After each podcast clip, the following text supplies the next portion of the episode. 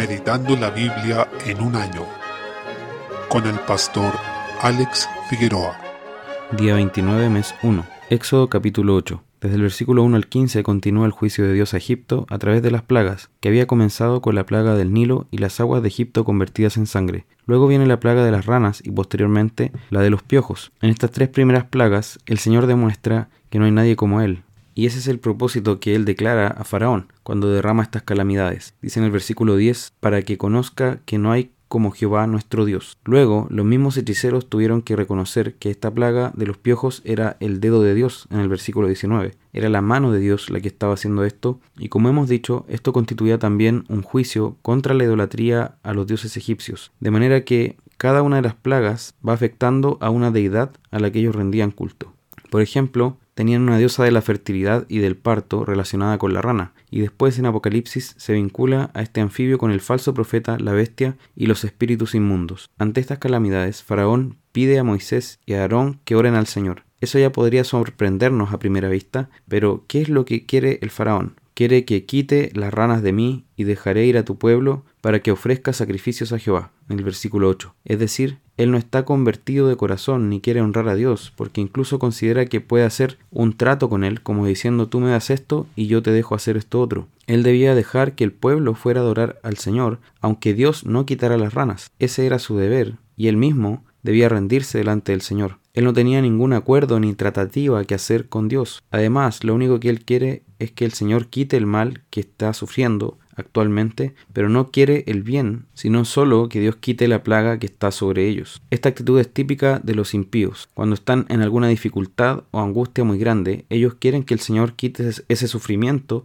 y momentáneamente parecen reconocerle. Buscan oración y ayuda diciendo cosas como tú que eres cristiano, por favor, ora al Señor para que me ayude con esto. Pero una vez que se va ese mal, ellos vuelven a sus vidas normales con sus corazones endurecidos y en tinieblas. En ese sentido, Charles Spurgeon comentaba que le había tocado hablar con médicos que le decían que muchas personas que estaban agonizando y pensaban que ya iban a morir, se arrepentían ante la predicación del Evangelio, pero luego sobrevivían y cuando ya estaban bien y sanas, no volvían nunca más a hablar del Señor ni iban a la iglesia. También muchos capitanes de barco se hacían súbitamente cristianos en medio de la tormenta, cuando parecía que su barco se iba a partir por las aguas, pero cuando ya pasaba esa tormenta, no había fe real en ellos. Lo mismo pasa acá con el faraón. Dice el versículo 15, pero viendo Faraón que le habían dado reposo, endureció su corazón y no los escuchó. Desde el versículo 16, en la tercera plaga se habla de los piojos, aunque podrían ser mosquitos o también algún insecto que muerda de otro tipo. Los hechiceros hasta ese momento habían hecho como una réplica más débil de las plagas, es decir, no de igual intensidad que la enviada por Dios, pero ya no pudieron y ahí fue cuando reconocieron que era el dedo de Dios que estaba orando. Por lo demás, aunque Satanás puede imitar débilmente algunas señales milagrosas, no puede salvar a los impíos de los juicios enviados por Dios. Desde el versículo 20 viene la plaga de las moscas, que se traduce tradicionalmente de esa manera, aunque la palabra es enjambre y podría tratarse de avispas, abejas o algún insecto de otra clase. De hecho, también se menciona como la plaga de los tábanos, lo que resulta más fiel a lo que significa realmente una plaga, porque es un insecto horriblemente molesto. Desde esta plaga hasta la sexta es decir, la plaga de los tábanos, la del ganado y la de las úlceras, el Señor muestra la diferencia entre su pueblo y el pueblo de Egipto, apartando a los suyos para que estén a salvo. Dice el versículo 23, y yo pondré redención entre mi pueblo y el tuyo. Y el faraón iba endureciendo cada vez su corazón, pero entre tanto decía frases como orad por mí, por ejemplo en el versículo 28, lo que reflejaba más bien su deseo de librarse de las calamidades, pero no un arrepentimiento sincero como ya señalamos. Capítulo 9. En los versículos 1 al 7, en la plaga del ganado, los animales de los israelitas quedaron totalmente a salvo, distinguiendo nuevamente la gracia que derrama sobre su pueblo, pero el corazón de Faraón siguió endureciéndose. Desde el versículo 8, en la plaga de las úlceras, incluso los hechiceros ya estaban afectados por estos males que cayeron sobre ellos, de manera que el juicio de Dios es progresivo y se va agravando sobre los incrédulos, afectando ahora a quienes lideran su idolatría y parecían tener algún poder por tanto quedan totalmente avergonzados ante el Señor. Desde el versículo 13, la plaga del granizo y otras anteriores son replicadas en los juicios finales descritos en Apocalipsis, recordando que lo que vemos aquí es un anticipo del juicio de Dios sobre el mundo. Dice el Señor al faraón, yo te he puesto para mostrar en ti mi poder y para que mi nombre sea anunciado en toda la tierra, en el versículo 16. Y así es como se cita posteriormente en el libro de Romanos, cuando dice que Dios a quien quiere endurecer, endurece, y de quien quiere tener misericordia, tiene misericordia. Romanos 9:18. La salvación está plenamente en sus manos, y se dice tanto que Dios endurece el corazón de Faraón como que Faraón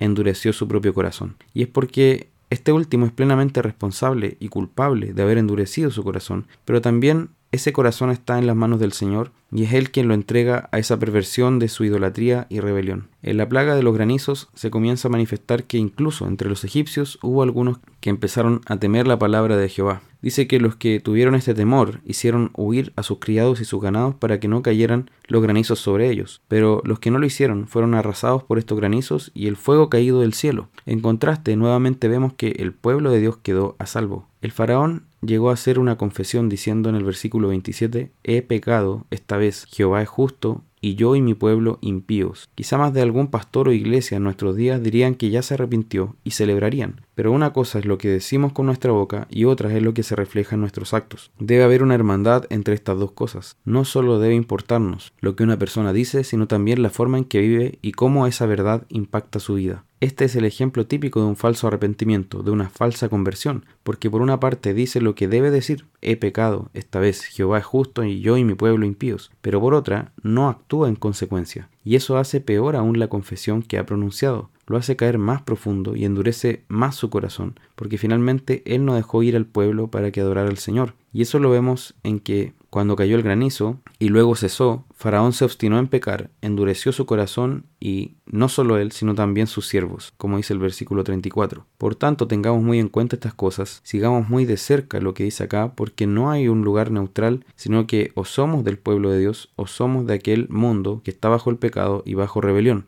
que va a actuar de esta manera, como dice acá, con este corazón obstinado delante de Dios. Salmo 24. En los versículos 1 al 2 se hace una declaración fundamental, que la tierra es completamente del Señor. De Jehová es la tierra y su plenitud, es decir, toda ella, el mundo y los que en él habitan, por si quedaba alguna duda. Todo pertenece al Señor, incluidos nosotros. Aunque la creación está bajo el pecado, sigue siendo la creación de Dios. Sigue mostrando su gloria, su eterno poder y deidad, al decir de Romanos 1.20 y por tanto debemos tener discernimiento entre estas dos verdades, que son complementarias, pero precisamente porque la tierra es del Señor y obra de sus manos, es que Él la redimirá, liberándola del pecado y sus consecuencias. En los versículos 3 al 6, ahora el Salmo gira hacia una pregunta, diciendo, ¿quién subirá al monte de Jehová? En otras palabras, ¿quién entrará al reino de Dios? Porque el monte es un concepto en la Biblia que simboliza el reino. Por tanto, aquí se declara cómo es el carácter de la generación de quienes buscan el rostro de Dios. Dice el versículo 4, limpio de manos, puro de corazón, que no ha elevado su alma a cosas vanas ni jurado con engaño. ¿Cuántas veces al día pensamos en esto?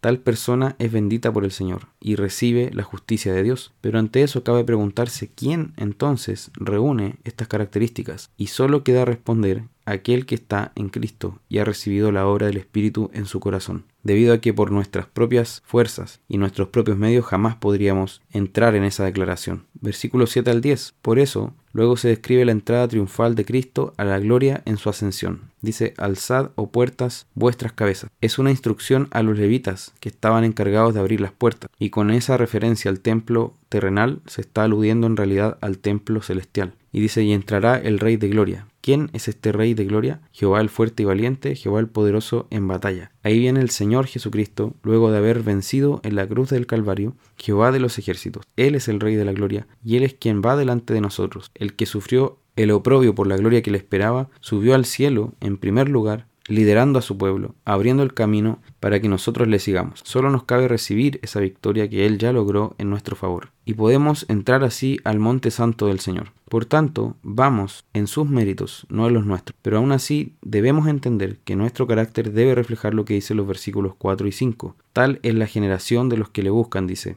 Por tanto, no está hablando tampoco de ideales inalcanzables, pero no es para ganar la salvación que debemos atender esa declaración de esos versículos, sino porque ya la hemos recibido, junto con la obra santificadora del Espíritu en nuestras vidas. Proverbios 6, del 1 al 3. Encontramos aquí dos cosas que se ven constantemente tratadas en este libro. Una es el ser fiador, que es algo que este libro nunca aconseja, sino que exhorta a no hacerlo, a no ser aval, o fiador por otro, incluso dice por tu amigo. En otros lugares dice por un extraño, pero ahora incluye a alguien cercano. Esto probablemente involucre muchas más cosas que los deberes actuales de un aval, incluyendo la prisión por deudas. No está prohibiendo ser aval en nuestros días, aunque sí debemos evaluar de una manera muy diligente y pensando mucho en el testimonio de aquella persona por quien nos estamos comprometiendo. Es algo que la escritura nos llama a tomar con sumo cuidado. Desde los versículos 4 al 5, en segundo lugar, nos habla de la pereza y la reacción que debemos tener ante ella. El remedio para la pereza no es solo esperar que ella pase, como si se esperara el término de un resfrío, sino que la pereza se cura con trabajo,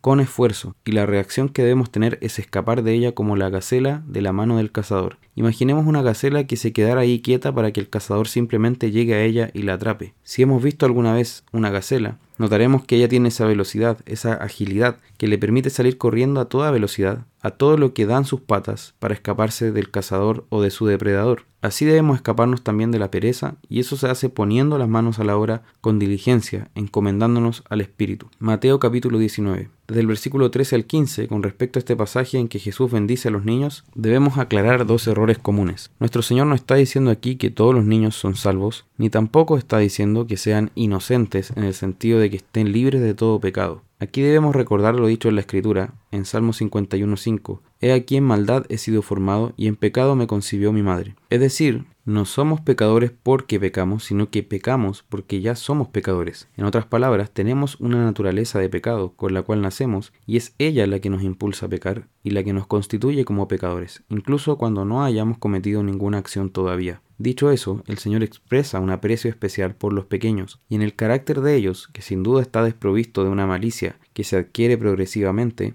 refleja lo que debería ser la disposición de sus discípulos, a ver a los otros como superiores o mayores que nosotros mismos, a querer aprender de ellos y sujetarnos como lo hace un niño con sus padres. El Señor demuestra una disposición a la compasión y el amor hacia los niños, a quienes también es necesario dar a conocer el Evangelio para salvación. Por tanto dice, dejad a los niños venir a mí y no se lo impidáis. Desde el versículo 16, en cuanto al joven rico, primero vemos que él tiene un concepto muy alto de la bondad humana, por eso le dice maestro bueno, y el Señor lo reprende por llamarle bueno, por supuesto no porque él no lo sea, sino porque el joven rico pareciera pensar que él mismo es bueno y que puede decirle a otros hombres que son buenos tal como él lo es. Pero por eso el Señor Jesús se preocupa de aclararle que ninguno hay bueno sino Dios. Este joven rico preguntó al Señor cómo entrar al reino de los cielos y el Señor le respondió que tiene que guardar los mandamientos. Con esto no está diciendo que somos salvos por obras, sino que está afirmando justamente el estándar de la ley, donde una perfecta obediencia lleva la vida.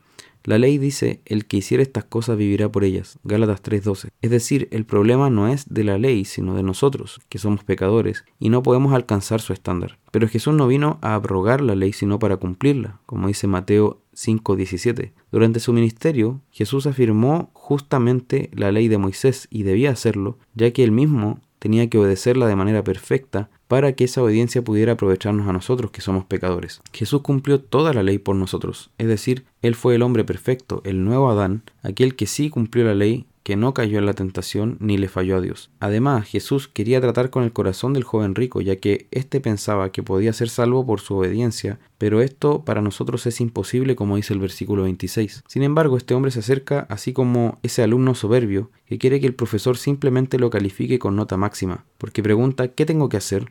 Jesús respondió invocando los mandamientos, pero notemos que le dio solo aquellos que tenían que ver con el trato con el prójimo, es decir, las relaciones horizontales que el joven rico tenía. No es que sea más fácil cumplir estos mandamientos, pero puede darnos la apariencia de que lo es, ya que por ejemplo podemos pensar que mientras no matemos físicamente a alguien, no hemos cometido homicidio, aunque el Señor echó por tierra esta ilusión en el Sermón del Monte. Pero el joven rico, muy presuntuoso y soberbio, dice, todo esto he guardado desde mi juventud. ¿Qué me falta? Él piensa que ya aprobó con máxima puntuación, pero ahí es cuando el Señor saca la artillería que tenía reservada y que terminaría por pulverizar la autojusticia de este hombre. Invoca el primer mandamiento, amarás al Señor tu Dios sobre todas las cosas, no tendrás dioses ajenos delante de mí. Y no lo hace directamente, sino diciéndole que debe vender todos sus bienes y darlo a los pobres. Lo que el Señor quiere decir no es que para ser salvos tenemos que hacer esto, sino que estaba mostrando al joven rico que él amaba por sobre todas las cosas no a Dios, sino a sus propias riquezas, con lo cual estaba quebrantando el primero de todos los mandamientos. Y esto se comprueba al ver su reacción.